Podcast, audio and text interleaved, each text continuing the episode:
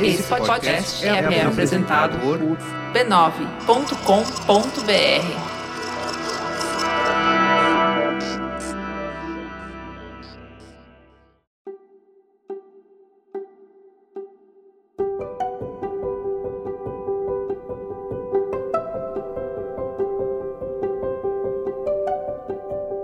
Bem-vinda, bem-vindo ao Autoconsciente. Este é um podcast que entende você, para você se entender melhor. Sou Regina Gianetti, praticante de mindfulness, uma pessoa como você, aprendendo com as experiências da vida. Eu faço esse podcast para compartilhar reflexões e ações para a gente ter mais autoconsciência, mais vida interior. A minha intenção, de coração, é que ao terminar um episódio, você se sinta melhor do que quando começou.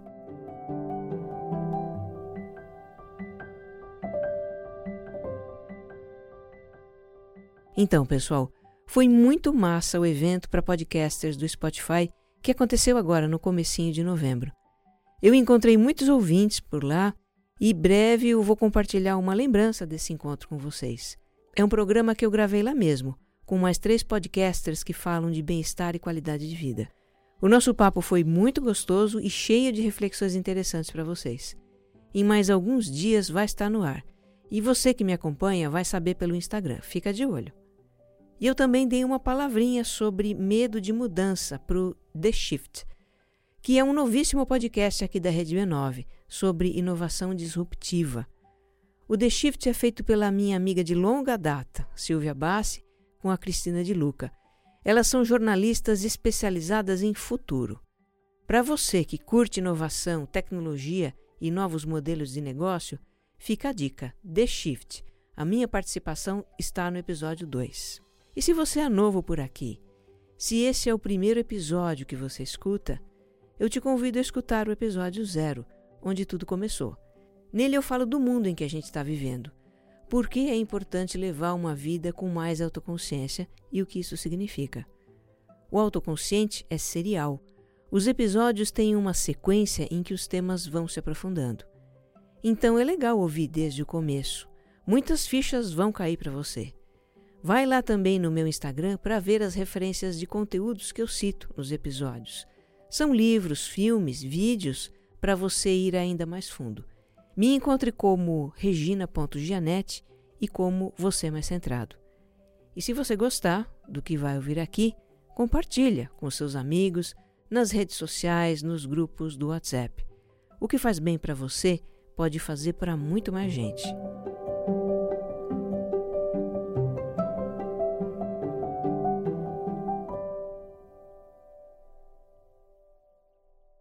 Episódio 49 Dar e receber feedback, parte 2.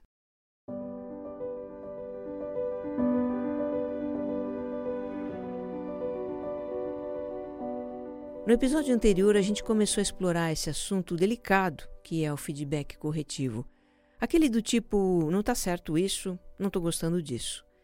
Nós falamos então sobre receber e agora o assunto é dar. E dar feedback é um tema ainda mais sensível do que receber, na minha opinião.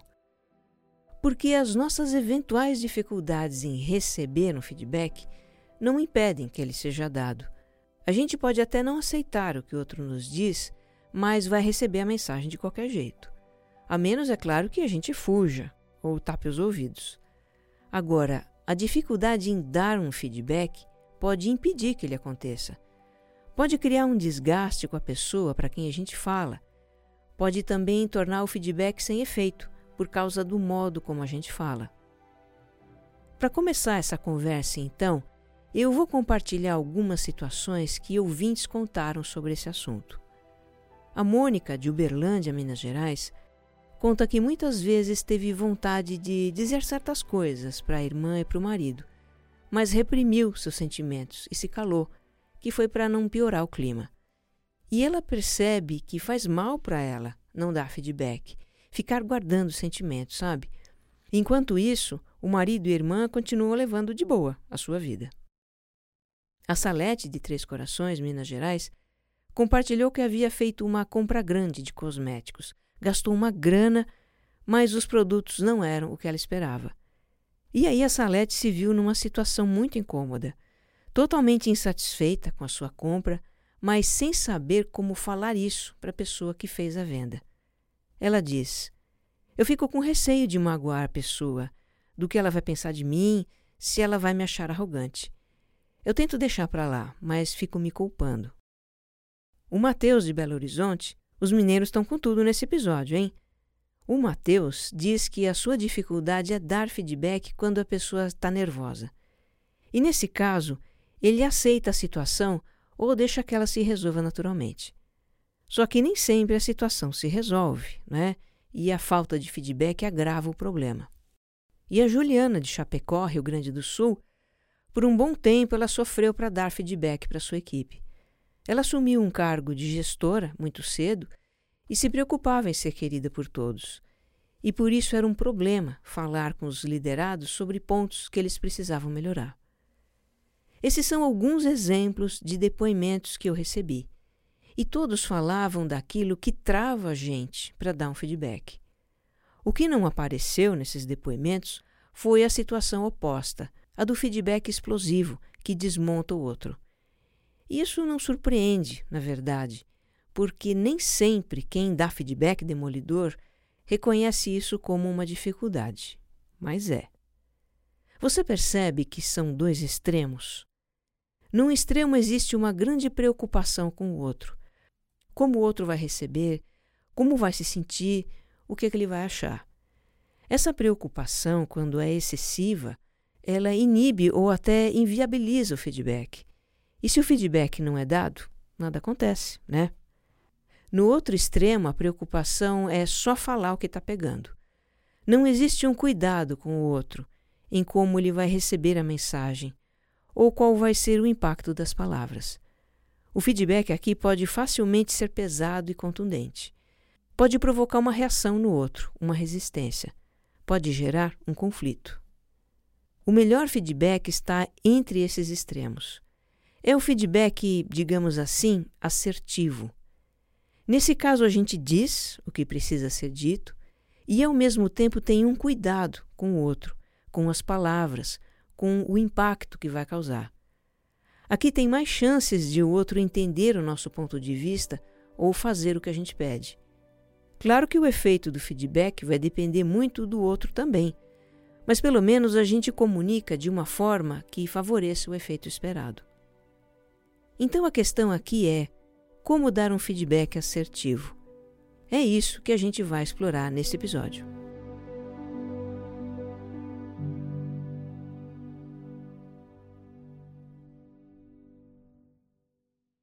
Nós temos uma tendência de pender para um dos extremos, ou ter uma certa dificuldade para dar feedback, com receio de como o outro vai reagir, ou dar de uma maneira pouco cuidadosa.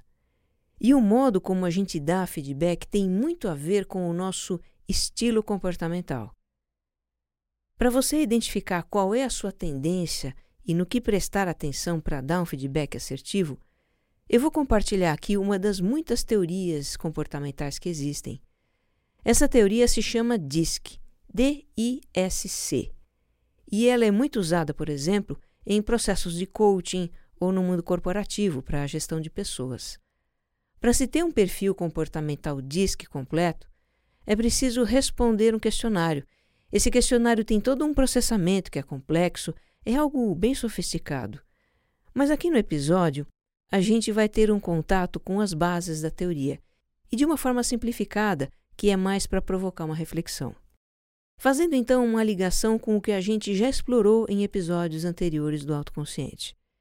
No início da vida, na infância, um pouco também na adolescência, nós incorporamos certos modelos de comportamento que funcionam melhor para nós, dependendo do meio em que a gente vive, dos modelos que a gente aprende com os nossos familiares de características pessoais também, certo? Falamos disso. Onde é que a teoria diz que se encaixa aqui? Se encaixa como um jeito de enxergar esses modelos.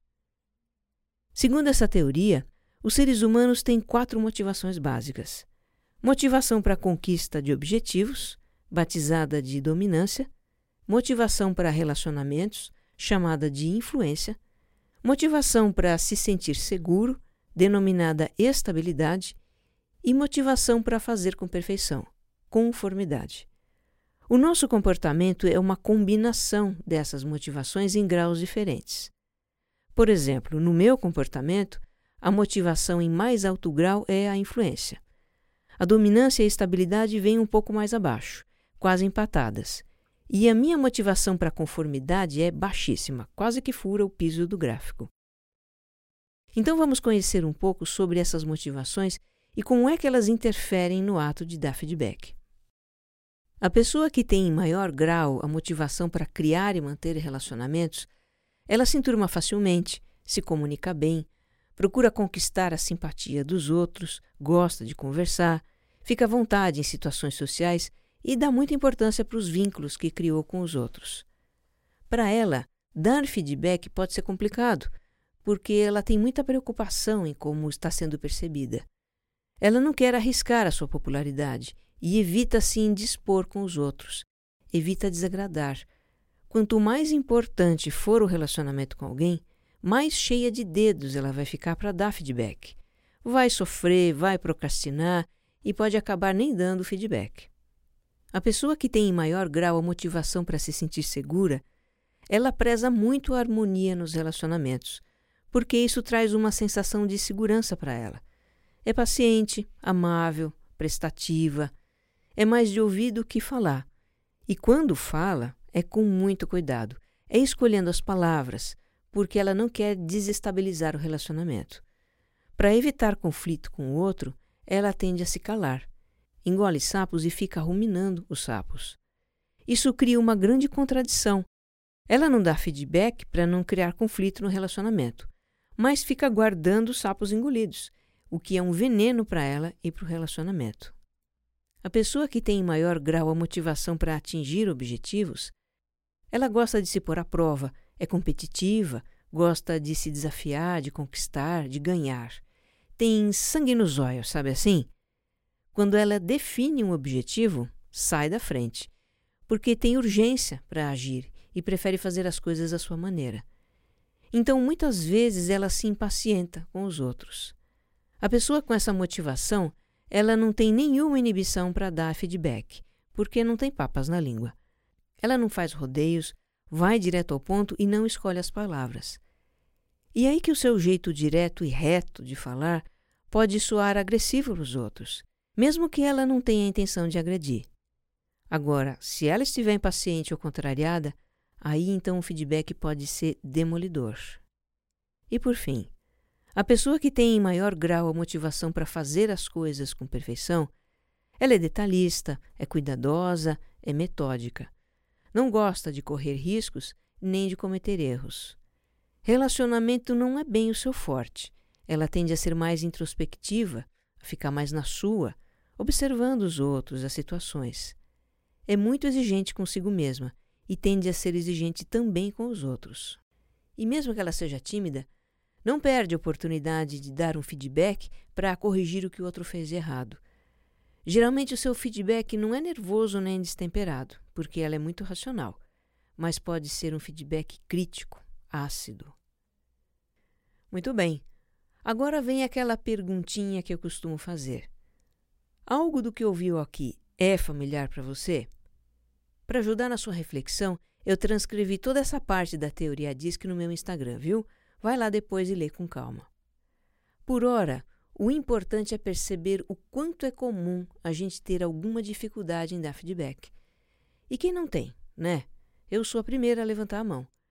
Dar feedback assertivo, ou seja, de uma forma franca, clara, serena e respeitosa, não é algo que a gente nasce sabendo.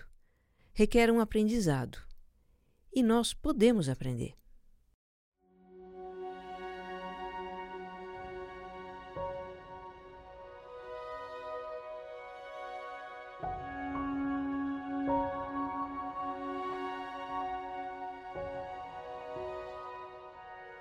Eu vou compartilhar com você o que eu aprendi, o que eu faço e o que eu estou praticando também, para dar feedback de uma forma assertiva.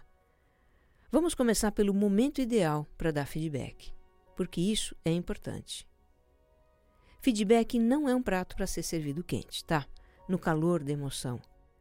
Quando a gente está irritada, sob estresse, com os nervos à flor da pele por causa de algo que o outro fez, não é um bom momento para dar feedback.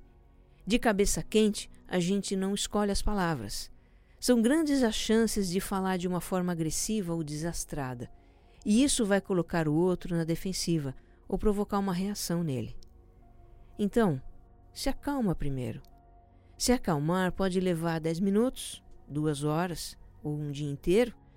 Vai depender do que aconteceu ou de quanto tempo cada um precisa.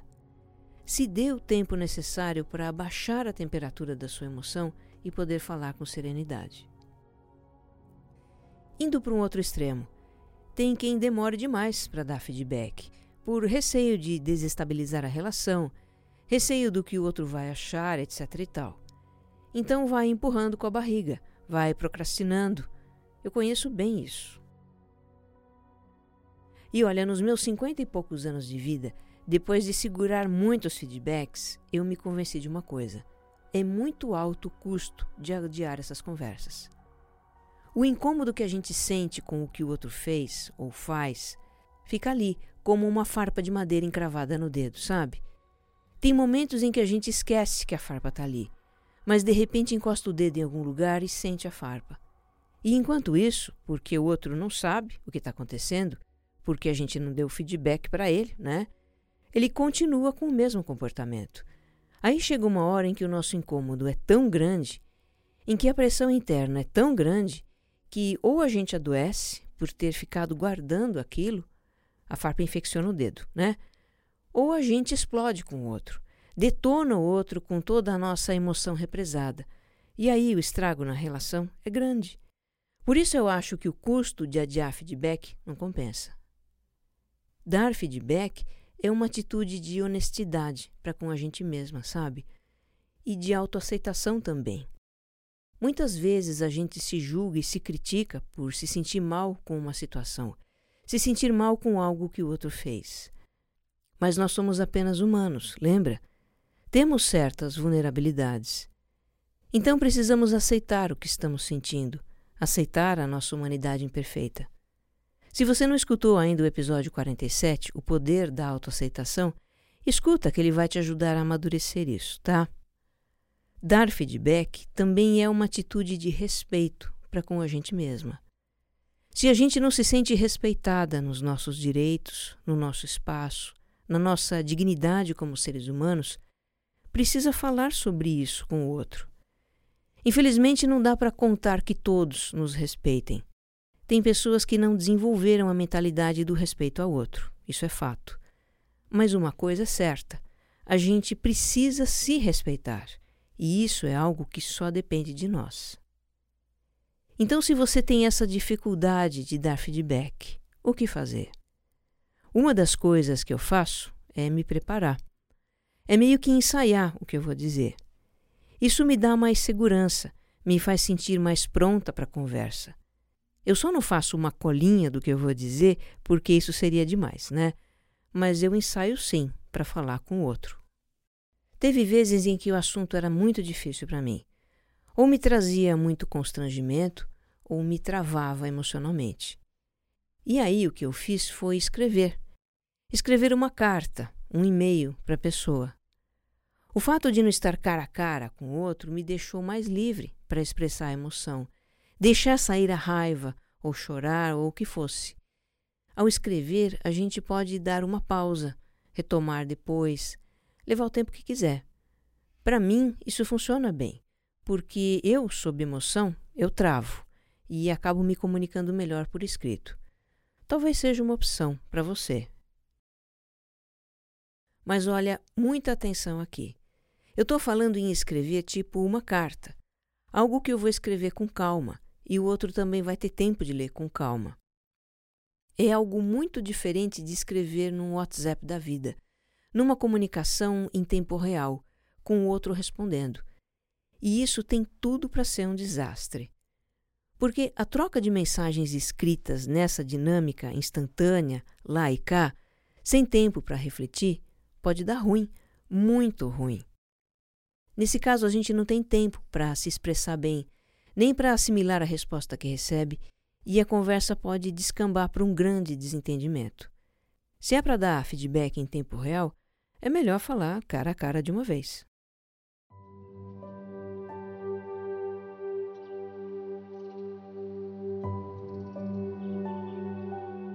Então é importante escolher o momento para o feedback e o lugar também. Um lugar onde você e a pessoa tenham privacidade. Feedbacks do tipo que estamos falando aqui. Não está certo isso, não estou gostando disso.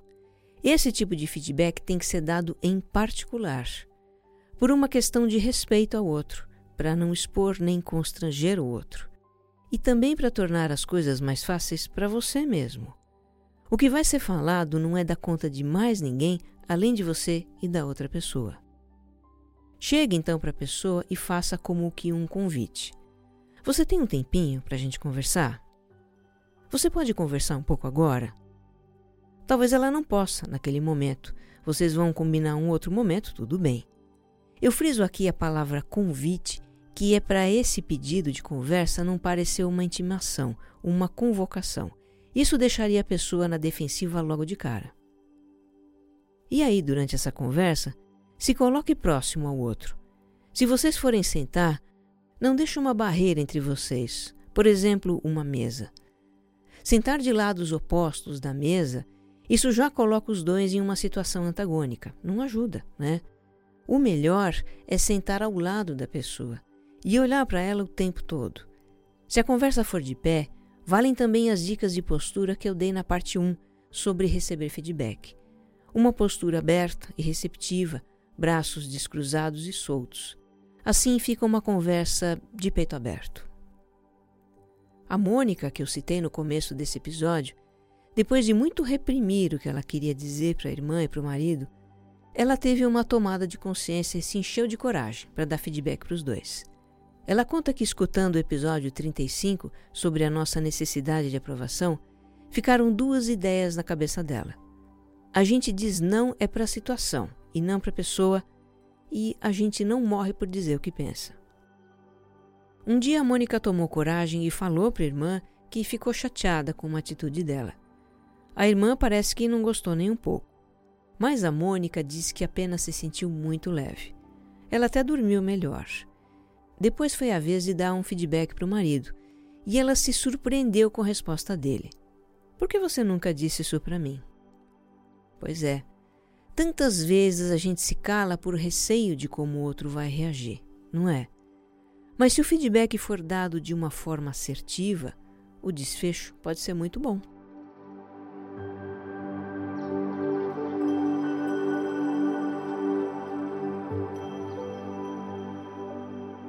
Eu tenho para mim uma definição de assertividade que é a habilidade de se expressar com franqueza, clareza, serenidade e respeito. E eu também penso que é dessa forma assertiva que a gente deve dar feedback. Esses quatro atributos precisam estar presentes no nosso modo de falar: franqueza, clareza, serenidade e respeito. Se faltar um deles, não é um feedback assertivo. Eu vou dar um exemplo para você que é muito engraçado. Vamos também nos divertir um pouco, né? A vida não precisa ser um drama o tempo todo. Na verdade, é um anti-exemplo. No canal Porta dos Fundos do YouTube, tem um episódio que se chama Bafo e ele começa com um feedback. Então tem dois amigos assistindo futebol na TV e outras pessoas ali na sala também. Já começou errado, né? Cadê a privacidade dessa conversa? O Fábio Porchat é quem dá o feedback, então se prepara. Ele não está nervoso, está calmo. Aí ele olha com um olhar quase que pungente para o seu amigo e começa a falar assim: Sérgio, você tem bafo. É isso aí, Sérgio, você tem um bafo de merda. Sérgio, você não tem mais saliva na sua boca, você tem chorume. Isso aí não é mais dente, é meio fio, Sérgio. Existe uma grande possibilidade de a sua língua ter sido construída sobre um antigo cemitério indígena. Você precisa de ajuda, Sérgio. Ajuda profissional. Dos bombeiros, do Rotorruter, do Padre Quevedo. ok, tá certo que é uma sátira, é uma zoação total. Mas o que é que esse anti-exemplo mostra? O peso da linguagem, das palavras. O modo de falar é franco, é claro, é até sereno, mas não é respeitoso, porque as palavras são ofensivas, têm críticas, têm julgamentos, têm ironia. Então, esse não é um feedback assertivo. Existe um ótimo método de comunicação que pode ser usado como base para o feedback e que contempla todos esses atributos: a franqueza, a clareza, a serenidade e o respeito, que é o método da comunicação não violenta, de um americano doutor em psicologia chamado Marshall Rosenberg. Você talvez já tenha ouvido falar do trabalho dele, que é muito conhecido pela sigla CNV. Segundo Marshall, por trás da agressividade verbal e não verbal do ser humano, existe uma necessidade que não está sendo atendida. Uma necessidade que a pessoa não sabe verbalizar. E aí ela se exalta, se inflama e recorre à crítica, ao insulto, para subjugar o outro e obter a satisfação da sua necessidade. O Marshall criou um método de resolução de conflitos que é mundialmente consagrado e que tem muito a ver com mindfulness que fala em não julgamento, fala de aceitação das emoções, de compaixão e tem tudo a ver com as nossas conversas aqui no autoconsciente. Foi um grande obreiro da paz, o Marshall. Ele faleceu em 2015. Mas enfim, como seria então o feedback baseado na CNV? Esse método tem quatro passos muito simples. Primeiro, relatar a situação que incomoda e fazer isso sem julgamentos, sem críticas, sem ofensas. Segundo passo, expressar como a gente se sente em relação à situação. Terceiro passo, comunicar a necessidade que a gente tem com relação àquela situação. E quarto passo, fazer um pedido à pessoa. Então vamos fazer uma releitura do feedback para o Sérgio usando a CNV? Como é que ficaria? Poderia ser algo assim. Sérgio, ultimamente você tem estado com um hálito muito forte. Muito forte mesmo. A gente se sente de longe e é um cheiro bem desagradável. Então, Sérgio, eu me sinto incomodado com isso. Fica difícil de falar com você, ficar perto de você. Chega a ser constrangedor, sabe? Sérgio, nós somos amigos, nós temos uma convivência e eu realmente gostaria de ficar à vontade na sua presença. Eu gostaria de poder me aproximar de você sem sentir algo desagradável. Você procuraria um tratamento para isso? Essa fala está muito resumida. Numa conversa seria diferente. Levaria mais tempo, talvez. O importante é notar que se pode dar um feedback com total honestidade e ainda assim com respeito, com clareza e ainda assim com delicadeza. Olha, o método da CNV é algo que todos nós deveríamos conhecer e praticar. É algo que transforma a nossa comunicação e pode ter um impacto enorme nas nossas relações. Fica a dica de um livro aqui para você: Vivendo a Comunicação Não Violenta, do Marshall Rosenberg.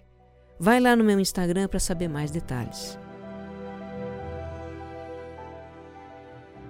Para encerrar esse episódio, eu compartilho a história do Henrique e da Thaís de Santo André, São Paulo.